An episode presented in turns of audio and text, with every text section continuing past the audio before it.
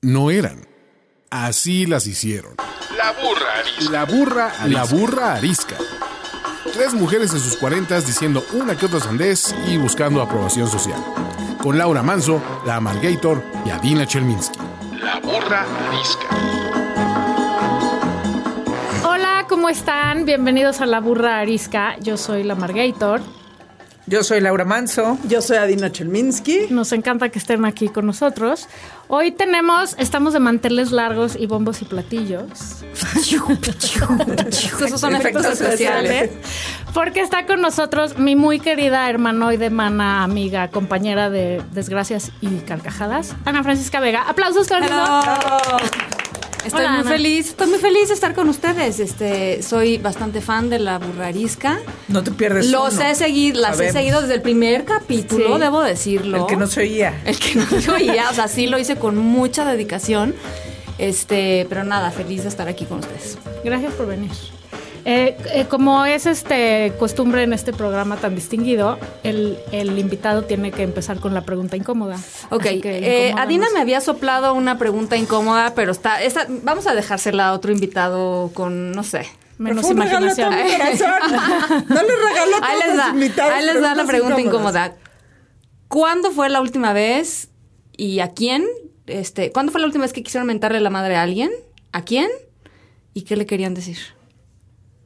Le quisimos, no le inventamos la No, madre. bueno, O sea, solamente que- o sea, exacto, ¿qué, ¿procedió qué o pasó no? por su por su cabeza mentarle la madre a alguien? ¿A quién y qué querían decirle? A mi hijo mediano. Hoy en la mañana. No, no es cierto. Y seguro algo estúpido le estuve reclamando.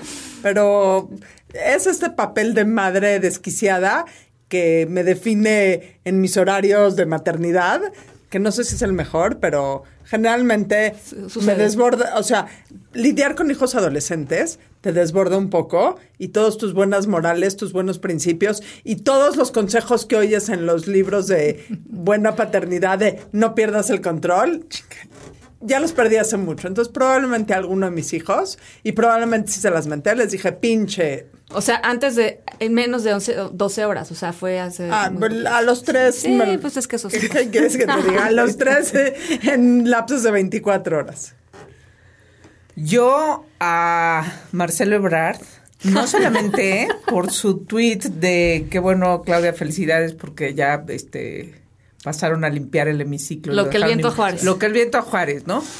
Entonces, ¿por qué? O sea, Marcelo Ebrard en efecto no me parece que es un macho, eh, ¿no? Pues se la quieres mentar porque pone ese nivel de tweet.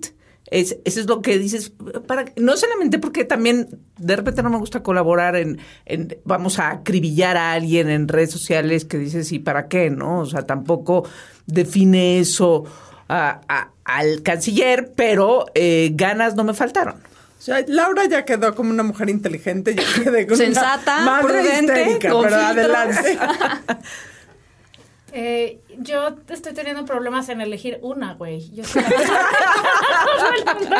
En la día. última cuadra lo intentaste varias veces. Sí, fíjate tú que tenía yo una cita hoy en la mañana para que me hicieran mis uñitas, porque es uno de mis vicios. Voy a ser muy trivial, pero es la última, pues. Y, y hablas y pides una cita, sí, claro, que venga, y llegas y tienen tres personas más. Y entonces dices, güey, ¿por qué no dices no hay cita? güey?" La cita era un aproximado. Sí, e- esa parte no la, me cuesta un poco esa desestructura y me da muchísimo coraje que usen mi tiempo y ganas de mentar madres. ¿Y vas a volver a ese lugar? No, de hecho hoy decidí, porque no es la primera vez que me pasa, que punto se acabó y no voy, no volveré. Los vas a castigar con el látigo de tu desprecio. No, voy a dejar de hacer corajes, güey, porque no mames, cada vez que No, voy eso ese no va a lugar, pasar. Eso no voy a va a dejar de hacer pasar. corajes en ese lugar. Bueno, bueno, ¿qué pasa si eres un consumidor inteligente y les dices que te molestó y a ver cómo reaccionan? No, porque ya, ya fueron varias. y La También furia. hay que ser inteligente. Ganó, güey. También La- hay que ser inteligente punto. y decir enough of this shit. Bueno, ¿y tú? Yo hoy enfurecí, hoy enfurecí con, con un güey en redes sociales. Es que, ¿qué onda redes sociales, no? Sí, qué O sea, depresión. sí te hacen de pronto encenderte inmediatamente, porque puse un comentario a mí me parece que este acribillamiento a los Levarón es totalmente mezquino y es espantoso que alguien hable mal y que lleven 12 horas haciendo un hashtag de Levarón váyanse de México. Me parece espantoso. Entonces puse eso en, en- en Twitter y me responde un güey eh, diciendo que mi compañero Jairo Calixto Albarrán, a quien yo quiero mucho, que está en la estación de radio en, en donde, en donde yo trabajo, pues pensaba justamente lo opuesto y entonces nos arrobó como para ponernos a pelear como gallos de pelea. Dije, Sí. qué pinche necesidad, güey. Como si ¿no? nos hiciera falta ¿y eso qué- en este país, opinemos ¿no? distinto. Exacto, no, o sea, ese es el mundo. Ese es el opinamos distinto. Ese es el verdadero problema del Jairo país. puede opinar una cosa, yo puedo opinar otra. podemos sentarnos a ya, comer y pasar güey, la ¿no? bomba. No, lo estoy insultando, él no me insulta a mí. O sea, es, es mi opinión, es su opinión. Nos, o sea, pero esta cosa como de ponerte a pelear, me encabrona en serio. Digo, lo que ahorita va a ser un problema son las cenas navideñas que ya vienen, porque van a haber cenas navideñas que de por sí los problemas familiares normales se van a minimizar cuando entre, ¿qué va a entrar? La discusión de cualquier tema Político. político ha llegado. Por primera vez en mi vida estoy muy contenta de no celebrar la Navidad. En mi familia siempre han sido así, ¿eh? O sea, desde Cloutier y, o sea, viene No la... hubo un cambio, no hubo viene cambio la- del Cualquier evento acá. familiar se vuelve. Fíjate que en mi familia no, no se vuelven eventos políticos.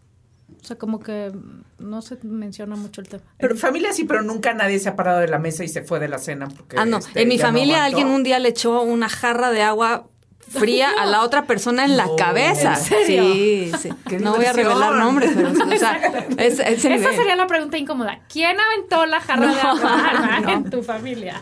Bueno, pero yo creo que, y hila muy bien con la razón por la que Ana Francisca está aquí, es que independientemente de la opinión de cada uno y de los modos de cada quien, que podríamos discutir hasta el cansancio, todos somos mexicanos.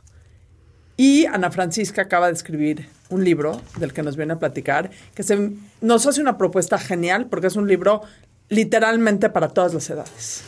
El libro se llama Mexicanos como yo.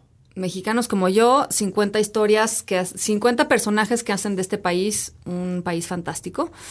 Y pues la idea un poco era, eh, eh, o sea, es para niños. Es un libro originalmente pensado para niños, escrito en el lenguaje para niños, que es complicado.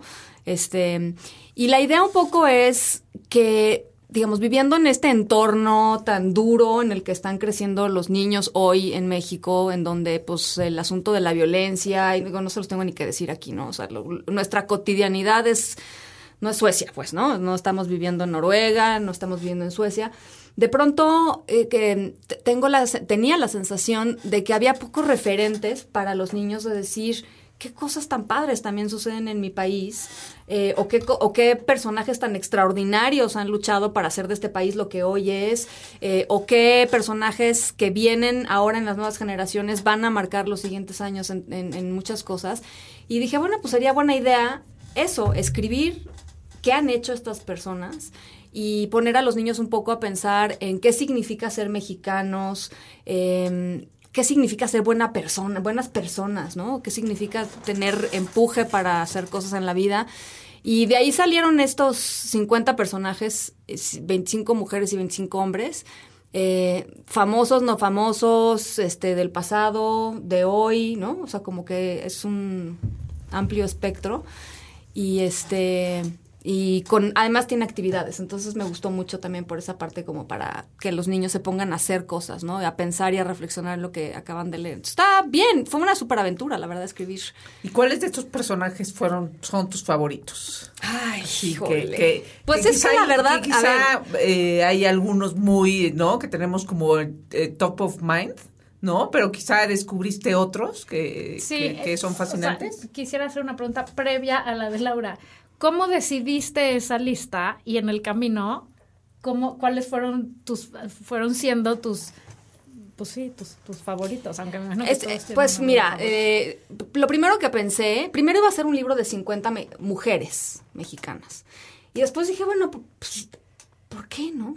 o sea, digamos, este, este, este discurso como del, del, de las mujeres primero y, o sea, bien, qué bueno, pero también hay que incorporar a la otra parte en la conversación. Sí, a lo que tenemos que ir es a la inclusión. Eh, exacto, ¿no? Este, y entonces em, hicimos una lista, bueno, hice una lista y luego la editorial me ayudó con otros que ellos tenían como pensados también. y eran como 200, o sea, sí fue la verdad un proceso de depuración durísimo. Eh, algunos se, depuraron solitos porque, pues, la verdad, eh, los héroes, por ejemplo, que nos dieron Patria, Miguel Hidalgo y Benito Juárez, pues ya, ya ¿no? Ya, sabemos mucho, Sí. ya los niños saben de ellos, no, no. Este, entonces escogimos, eh, pues, eh, gente como que la moviera algo bueno para el país, ¿no? Es un poco el, Que, que hubiera aportado algo positivo. que, que algo aportara este, en su cotidianidad como para, pues sí, para marcar una tendencia, para marcar una diferencia. Está, por ejemplo, Charlín Corral, la chavita futbolista que le decían, tú no puedes jugar, tú no puedes jugar fútbol, tú no puedes jugar fútbol. Y ella, necia, necia, necia, estuvo jugando fútbol con niños durante muchísimos años hasta que finalmente la dejaron jugar fútbol y ganó cinco pichichis, ¿no? Este, es, es pentapichichi, igual que Hugo Sánchez. Este, está, eh, no sé, muchísimas personas. Juan Está Gabriel. el Juanga, ¿Cómo no? ¿no? Vivir como uno quiere vivir, eso es una buena, ese es un buen aprendizaje del Juanga. Toledo. Está Francisco Toledo, está Eduardo Matos Moctezuma, el que descubrió el Templo Mayor.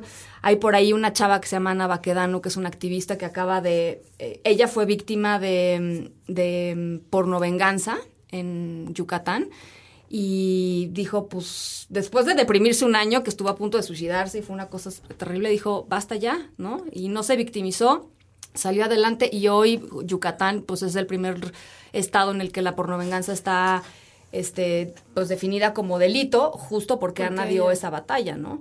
Entonces, este... Leona Vicario, ¿no? Pues cómo no vas a hablar de Leona Vicario. Claro. Eh, en fin, eh, es un... La mamá de nuestra muy prestigiada nueva directora de la Comisión Nacional de Derechos Humanos también. Rosario Ibarra de Piedra es uno de los personajes. estar No. Rosario Piedra. Rosario Exacto. Ibarra. Revolcándose en su tumba la pobre mujer. No, No, se ha no. muerto, mi querida. Ay, perdón, perdón. ya la mataste. Pero, pero ya se está revolcando y, se, y a ver si no se muere de un síncope la pobre mujer para ver estas cosas. A mí lo que me encanta desde el título del libro es la palabra fantástico. Porque hemos, todos los días usamos adjetivos. Generalmente, hoy por hoy usamos puros adjetivos negativos para definir a este país y la gente que viene a este país. Pero la palabra fantástica, valga la redundancia, se me hace fantástica porque te habla de una cantidad infinita de posibilidades. O sea, es lo más cercano a la magia que hay en la realidad.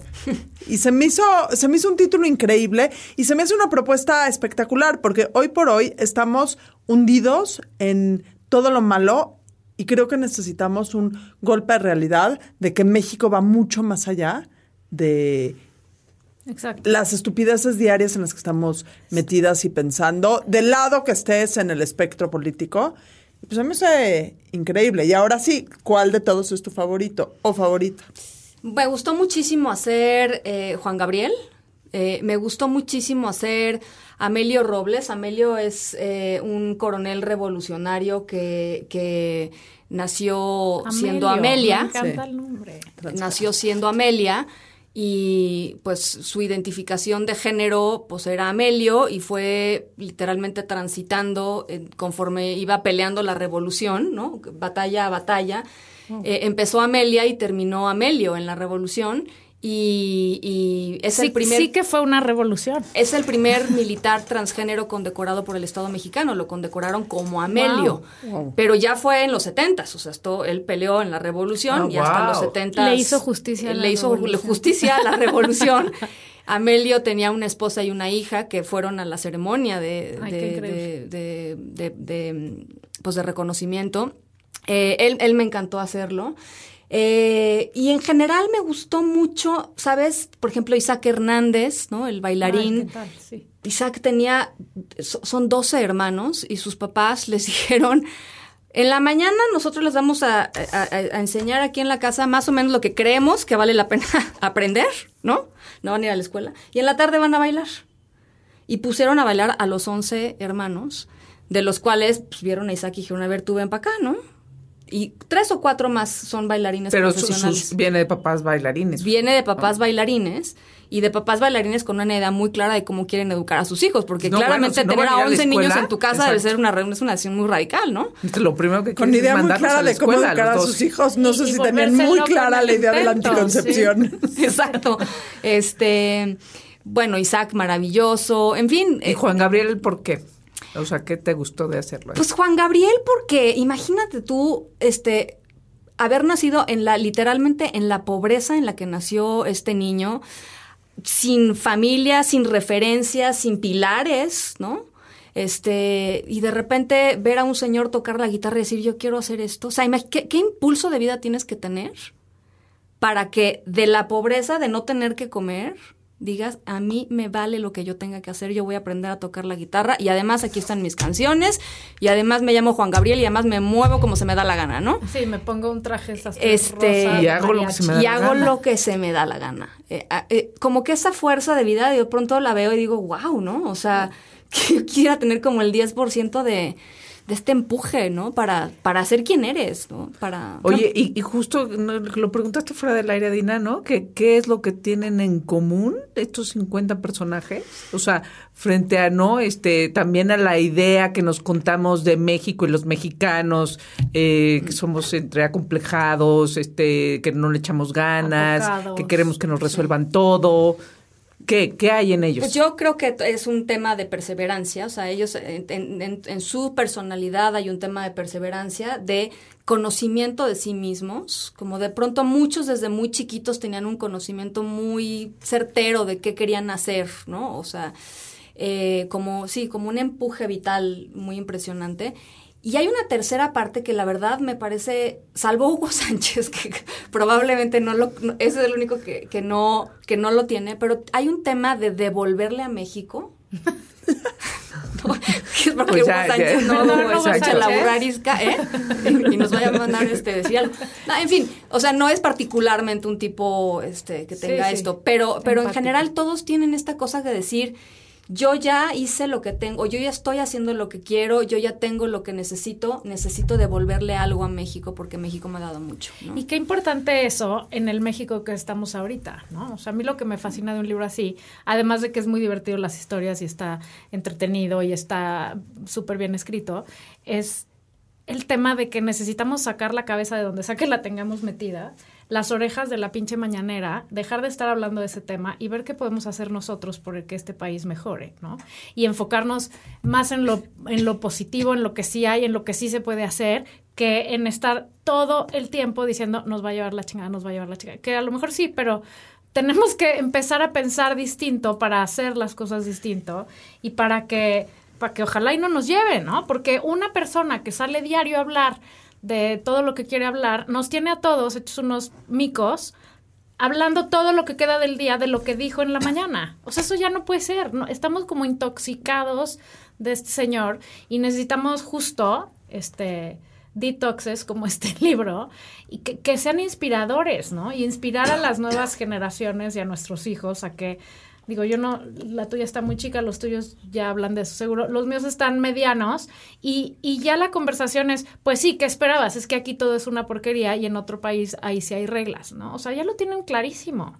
Entonces, qué importante meterles también este tipo de información y de, como decía, de inspiración para ver que pues también hay un lado increíble mágico, fantástico de este país. Y, y, también hay gente que ha hecho cosas increíbles y que está haciendo cosas increíbles. Y me voy a ir completamente al otro lado. Deja la parte política. Hoy por hoy los ejemplos que tienen los chavos y que tenemos nosotros también es una bola de Juan Pazurita, influencers, digo, no again, pero o sea, me cae perfecto y me río mucho, pero exacto. Pe pero a fin de cuentas, ¿cuál es el, o sea, como mujer, como niña, cuáles son los ejemplos que tienes hoy por hoy en los medios?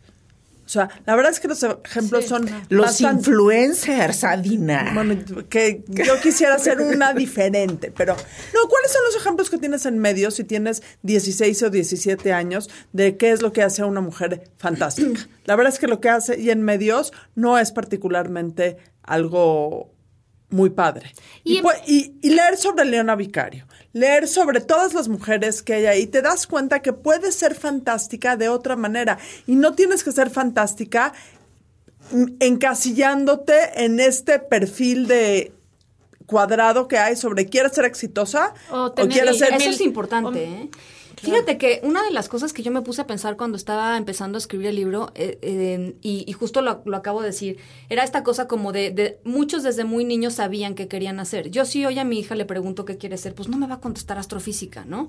Y de pronto ponerle a una niña de 6 años o de 8 años o de 10 años en la responsabilidad de definir qué quieres hacer, porque entonces si no vas a ser un fracaso, pues tampoco viene Yo mucho tengo al caso. 47 y no sé qué Parte quiero de hacer. también de los de los que elegí tienen que ver con exacto tienen que ver O sea, Lo imagínate a los seis. Imagínate. Sí, ustedes sí No, saben no, perfecto. pues ya, pues, seguramente Ustedes saben perfecto qué están haciendo. Sí. Que- que- Llevo que no ha 47 acabado. años en la pinche crisis, güey. Oye, este también muchos son el reflejo de, pues es una vida normal. Es una niña a la que le gustaba la sopa de pasta y que no le gustaba ir a la natación en la tarde porque le daba flojera y, y aún así, ¿no? Este fue encontrando su camino y fue llegando a donde quiso llegar. Creo que ta- eh, creo que ese mensaje también es importante porque otra vez los influencers hoy pues para los chavos son pues seres este perfectos, Sí. intocables, sin una lonja, sin un problema, sin un, ¿no? Como estos seres este,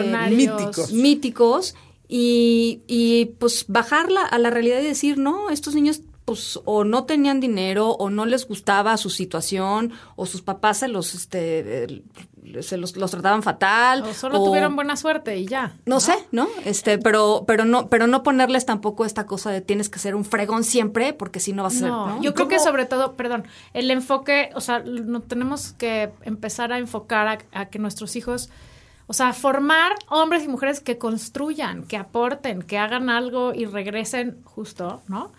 Algo a su país que tanto les ha dado, porque pues estamos hablando de nuestros hijos además que están en una posición muy privilegiada, en donde su único objetivo es tener 80 mil followers y, y, y 4 mil likes por estupidez que suban, ¿no? O sea, ¿qué, ¿qué problema a largo plazo que estos sean los adultos, pues a cargo de este país que ya de por sí está bastante delicada la Tiene sus situación? desafíos. Tiene sus desafíos y sus áreas de oportunidad, oportunidad, digamos. Este, sí, o sea, hay que cambiar la conversación. No está mal los influencers, ya hay unos muy divertidos y todos los vemos, pero no puede ser que el objetivo de los chavos sea que su identificación sea con ellos. O sea, que su medición del éxito o de qué quiere ser cuando sea grande es- sea eso, ¿no? Mejor hay que ser... Yo me acuerdo muy bien que la mamá Ana Francisca le preguntó cuando tenía, no sé, seis años. Le dijo, Ana, ¿y tú qué quieres ser cuando seas grande?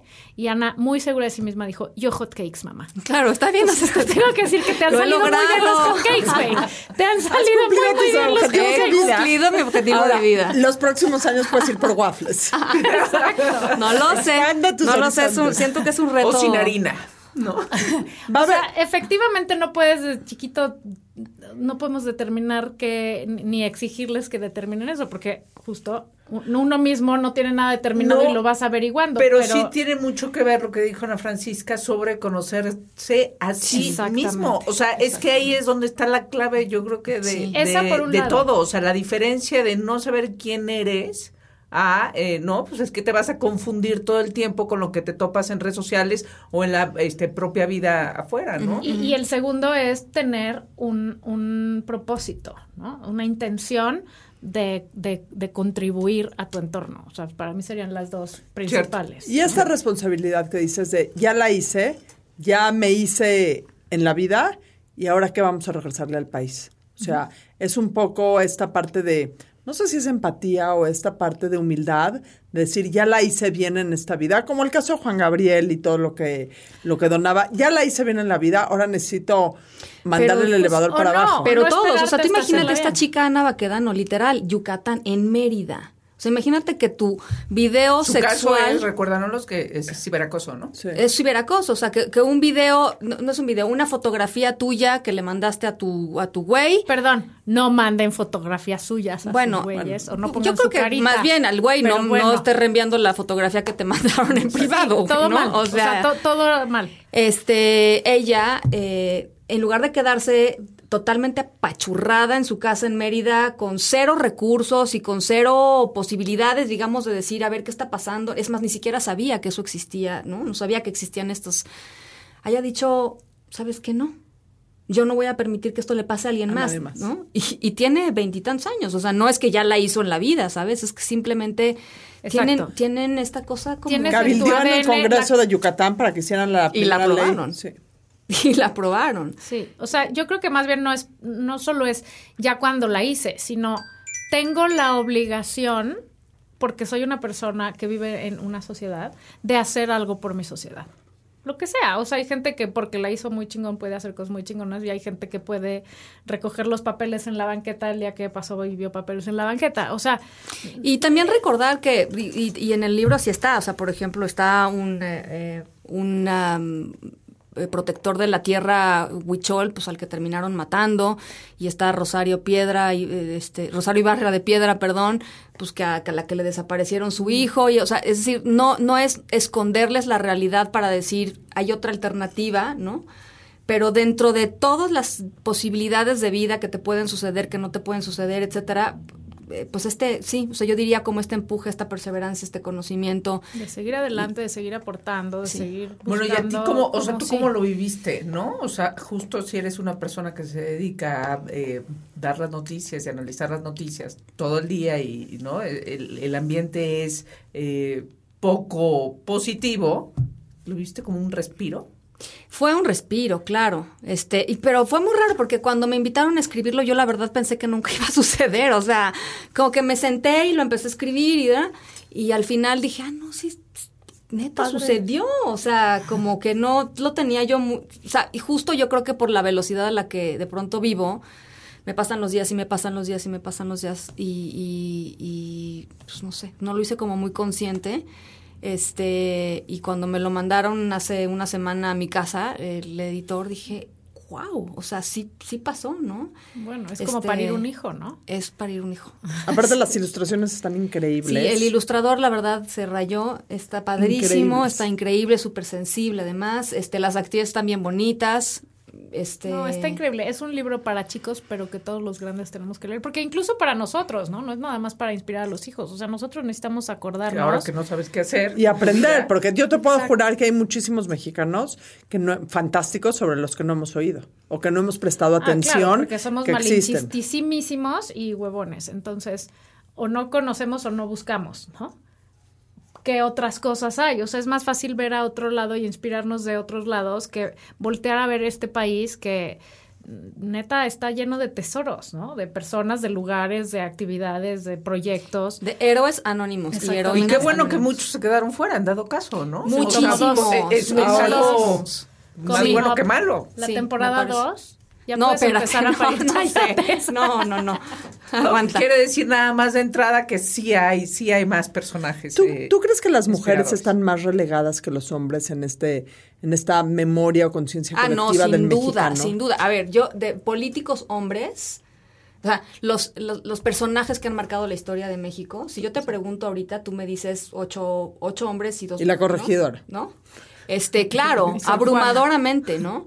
Y a propósito, en el libro solamente puse a un político hombre, que es Gilberto Rincón Gallardo, que lo que hizo él no, no hizo ningún otro hombre, que es poner la agenda de la discapacidad este, al centro, ¿no? Este, visible, la hizo visible, no, no existía antes de él.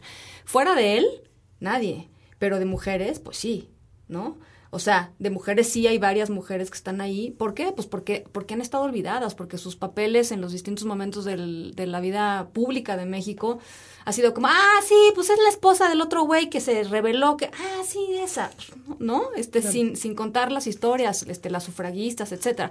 Han estado relegadísimas y daría como para escribir muchos libros sobre ellas, ¿eh? O sea, muchos. Y la primera doctora, ¿no? La primera doctora que no la dejaban ser titularse como médica porque era mujer y ya pues tenía que ser partera, o sea, como que por qué quería ser mujer, este médica, ¿no? Claro. Y fue con Porfirio Díaz y, y le dijo a Porfirio Díaz, oiga, me están haciendo esto, llevo cuatro años tratándome de titular, ya Ah, sí. estudié la carrera de medicina y no me dejan. Y entonces el señor Porfirio Díaz, presidente de México, le dijo, ah, ¿cómo que no la dejan? Véngase para acá. Hizo su examen profesional enfrente de Porfirio Díaz y se convirtió en la primera doctora mexicana. Pues mira, mi abuela tenía que haber ido con Porfirio Díaz, güey, porque ella llegó a México con la carrera de medicina terminada en Francia y aquí le dijeron que estaba súper tonta, güey. Que aquí las mujeres no eran médicos. y entonces buscó otra cosa y acabó en el parto psicoprofiláctico, pero nunca la- le permitieron ejercer como médico, ¿no? Pues O sea, la señora Matilde Montoya haber, la, haber sabido. fue la. Hubiera- que era ir a presentarse con Nos hacía falta este libro hace 50 años. un poco Sí. más quizá. Pues sí, ¿no? O sea, además en este momento particular de la vida, no nada más del señor que habla todas las mañanas, sino del tema de las mujeres, ¿no? O sea, todo este tema de violencia de género y tal, y, de, y, de, y, y- del papel que la mujer ha jugado, que es o ignorada o maltratada de alguna manera, ¿no? O sea, qué importante educar niñas y también niños, porque no se puede solo, que entiendan eso, que entiendan que las mujeres son capaces de muchas cosas, que han habido muchas que han hecho muchas cosas. Y que no fue hace tanto que no podían hacerlas. O sea, fue hace una generación cuando Julieta Fierro, este, la maravillosa eh, astrónoma, decidió estudiar astronomía y no la querían dejar sus papás. Graciela Iturbide, la fotógrafa, pues el papá le decía, ay, mijita, qué bonitas fotos tomas, pero pues pa- tú no estás para eso. Sí. ¿no? Hace una generación. Entonces también entender pues de dónde venimos y, y- y que estas mujeres, pues darles el valor. Oye, estas mujeres dijeron, ah, no, pues claro que sí, ¿no? Claro que sí. Y, y para eso, o sea, para eso hay que romper esquemas y hay que romper principios y hay que romper cosas que es justo lo que está pasando ahorita, ¿no? Y esta- se necesita a los hombres porque se necesita que los hombres eduquen hijas así, permitan hijas así, empujen niñas así y maridos y, o sea, es una cosa de todos, ¿no? Como cambiar los patrones de conducta que hemos tenido durante años y también entender que el panal a veces hay que sacudirlo y violentarse un poco para lograr cosas. Digo, pregúntenle a las sufragistas o a cualquier, las personas que lograron eh, todos los derechos de las mujeres que han avanzado, pues no fue haciendo minutas y mandando. Sí, no fue este, reuniéndose en No fue reuniéndose así, oiga, por Básicamente. favor. Hay que pararse y hay que decir, ¿no? Ahorita que hay tanta gente tan este controversial, ¿cómo se dice controversial? Ofendida, ¿no? Hasta Contrariada. ofendida. contrariada, escandalizada de que las mujeres, que las femeninas... No, a ver, eso no existe. Son mujeres desesperadas luchando por el derecho básico que es el respeto y la seguridad, ¿no? Por ejemplo. Pero eso se, se, eso se polariza a todo lo demás. O sea, hay que fortalecernos como mujeres y fortalecer a las chicas y fortalecer a los hombres para entender que esto no puede seguir funcionando de esta manera. Y ha pasado mucho, como decía Ana Francisca, en, ¿no? Pues en los últimos 50 años, ¿no? Este, como, como eran las mujeres de aquel entonces, como somos ahora y que hemos ganado. Pero de repente pareciera que, que no, o sea, que todavía, o sea, que no ha pasado mucho Sí, y, bueno. y hay mucha frustración y hay, pero también es como parte de la toma de conciencia, ¿no? O sea, yo creo. Y en esta toma de conciencia, entender que hubo alguien que luchó por ti, Exacto. te compromete a luchar por los que vienen adelante. Y no es solo un grito feminista, o sea, que sí, digo, Hell yeah. Sí, digo, sí es, porque vaya, somos mujeres acá las cuatro y entendemos que sí existe una disparidad en muchísimas cosas en la sociedad, en los medios de trabajo, en la libertad sexual, en muchísimas cosas, pero tiene que ver con el compromiso que tiene todo ser humano de entender que es parte de un entorno y que lo que hicieron por ti para que tú estés acá, lo tienes que replicar tú Claro, tienes para esa que el que viene mañana pueda mejor. voltear para atrás y decir gracias. Y a lo mejor yo creo que el libro, lo que digo, a mí la- el sentimiento que me da es un enorme agradecimiento. O sea, Sí, con todos me avasalla un poco ¿no? pensar que uno no es nadie. eh, Pero, uno no es nadie. pero sí. No, pero es un eterno agradecimiento a gente que se jugó el pellejo, Sí. la sanidad. eh, a la mejor, y ¿sabes qué creo? Que no veían como voy a hacer el gran cambio en México, estoy haciendo esto. Lo hacían porque eso era lo que tenían que hacer, porque esa era su misión de vida. Y pues, la verdad, y, en- mis y en, y en respetos. súper diversas circunstancias, ¿no? Eso es lo que a mí me gustó también, como entender No, y a veces con todas las que no circunstancias es que en nazcas contra. en un lugar y entonces naces privilegiado y entonces a partir del privilegio luchas porque entonces Sí. ya tienes todo resuelto. No, o sea, hay, hay una diversidad de circunstancias que ha llevado a muchísimas personas a a hacer algo padrísimo por ellos mismos, pero además a, pues sí, a contribuir, a contribuir con, con construir el- este, este México y, y a echarle montón. Yo creo que hay que, hay que echarle montón. A ver, va a haber seguro una segunda parte, entonces vas a tener 50 más. Pero hubo alguien que, di- que dijeras, tendría que haber entrado en esta primera edición. O sea, alguien que en el momento que viste el libro impreso dijiste, chin. Sí, porque no fueron 51. no sé. Eh, híjole, no lo sé. Yo creo que fueron los 50 que tenían que estar. Oye, Suena yo- muy zen, pero... No, no, no, que- vaya. Y, y, y, y con tu hija Ana, o sea, ¿cómo le presentas esto y le lees y le platicas? Y, o sea, ¿qué, ¿cuál es la opinión de una niña que normalmente Tu hija tiene, Ana que tiene. Seis. tiene unos insights muy cañones? Tiene Este, ¿qué, qué, qué opina de, o sea, cómo es esta introducción de su hermano? No, fíjate que yo creo que está, o sea, a ver, le- era muy abstracto, ¿no? Cuando estaba yo sentada haciendo un libro, me decía, ¿qué haces, Ani? Pues un libro. Ah, pero lo puedo ver y creía que lo que yo estaba escribiendo en la pantalla literalmente era lo que estaba haciendo, no, no que iba a ver un producto después que era un libro, ¿no? Ahora cree que hay uno solo. Entonces ya le ¿Dónde está el expliqué que hay varias copias del mismo libro, este, porque voy a ir a la fila a presentarlo. Y entonces me decía, pero ¿cómo lo vas a ir a enseñar? ¿No? Dije, pues sí, ¿no? Más o menos, voy a ir a, voy a, ir a enseñarlo. Pues nada, es, es este se lo dediqué a ella, entonces cuando leyó su la dedicatoria, este nada más me sonrió así como con una carita de, ¿no? Y, y es muy llamativo, entonces se la empezó a a ojearlo, o sea, las ilustraciones, los colores, los ejercicios, ¿no? Ay, este lo puedo recortar, este lo puedo dibujar, esto lo puedo no sé qué, ¿no? Este, y pues poco a poco lo vamos a ir leyendo. Qué increíble. Sí. Qué increíble para ella este ejemplo de una mamá que decide hacer una cosa por sumarle a la conversación y a la sociedad en la que vive, ¿no? Es un ejemplo. Porque, exacto. Ganar, ganar, ganar, ganar, ganar. antes, o sea, sí. en todas las aristas, pues es un ejemplo de de que eres una mujer mexicana fantástica. Ah, ya. Te felicito. No, Como bueno. nosotras, ¿eh? Mexicana, No se, como me, no se nosotras. me pongan celosas, se lo dejan nada más a ella. Nosotras. Eh, pues se nos acabó el tiempo. Sí, no, gracias por invitarme, la verdad. Gracias por venir, Ana Qué rica conversación. Esperamos que regreses antes del tomo 2 Me y llevo- sigamos platicando de, de otras. Sí, Historias. bueno, es- espero que sí y, y feliz de haber estado aquí con ustedes y a todos los que nos están escuchando en la burrarisca, este, continúen. Continúen, Continúen oigan, escuchando. opinen. Exacto. Yo soy Adina Chelminsky, mis redes sociales son arroba Adina Chel. ¿Algún día haríamos un libro de la burrarisca? Esperemos. Todos los invitados de la burrarisca. Cincuenta- Yo soy, yo soy Laura Manso, arroba Laura Manso. Y yo soy la Margator, arroba la Margator. Ana, ¿cuáles son tus redes? Arroba Ana F. Vega. Muy bien, ahí está. Muchísimas gracias a todos. Gracias. Un abrazo. Gracias. Bye. Esto fue La Burra Arisca. La burra arisca. La burra, arisca. arisca. Tres mujeres en sus cuarentas diciendo una que otra sandez y buscando aprobación social. Con Laura Manso, La Margator y Adina Chelminsky. Una producción de Antonio Sempere para finísimos.com. La burra arisca.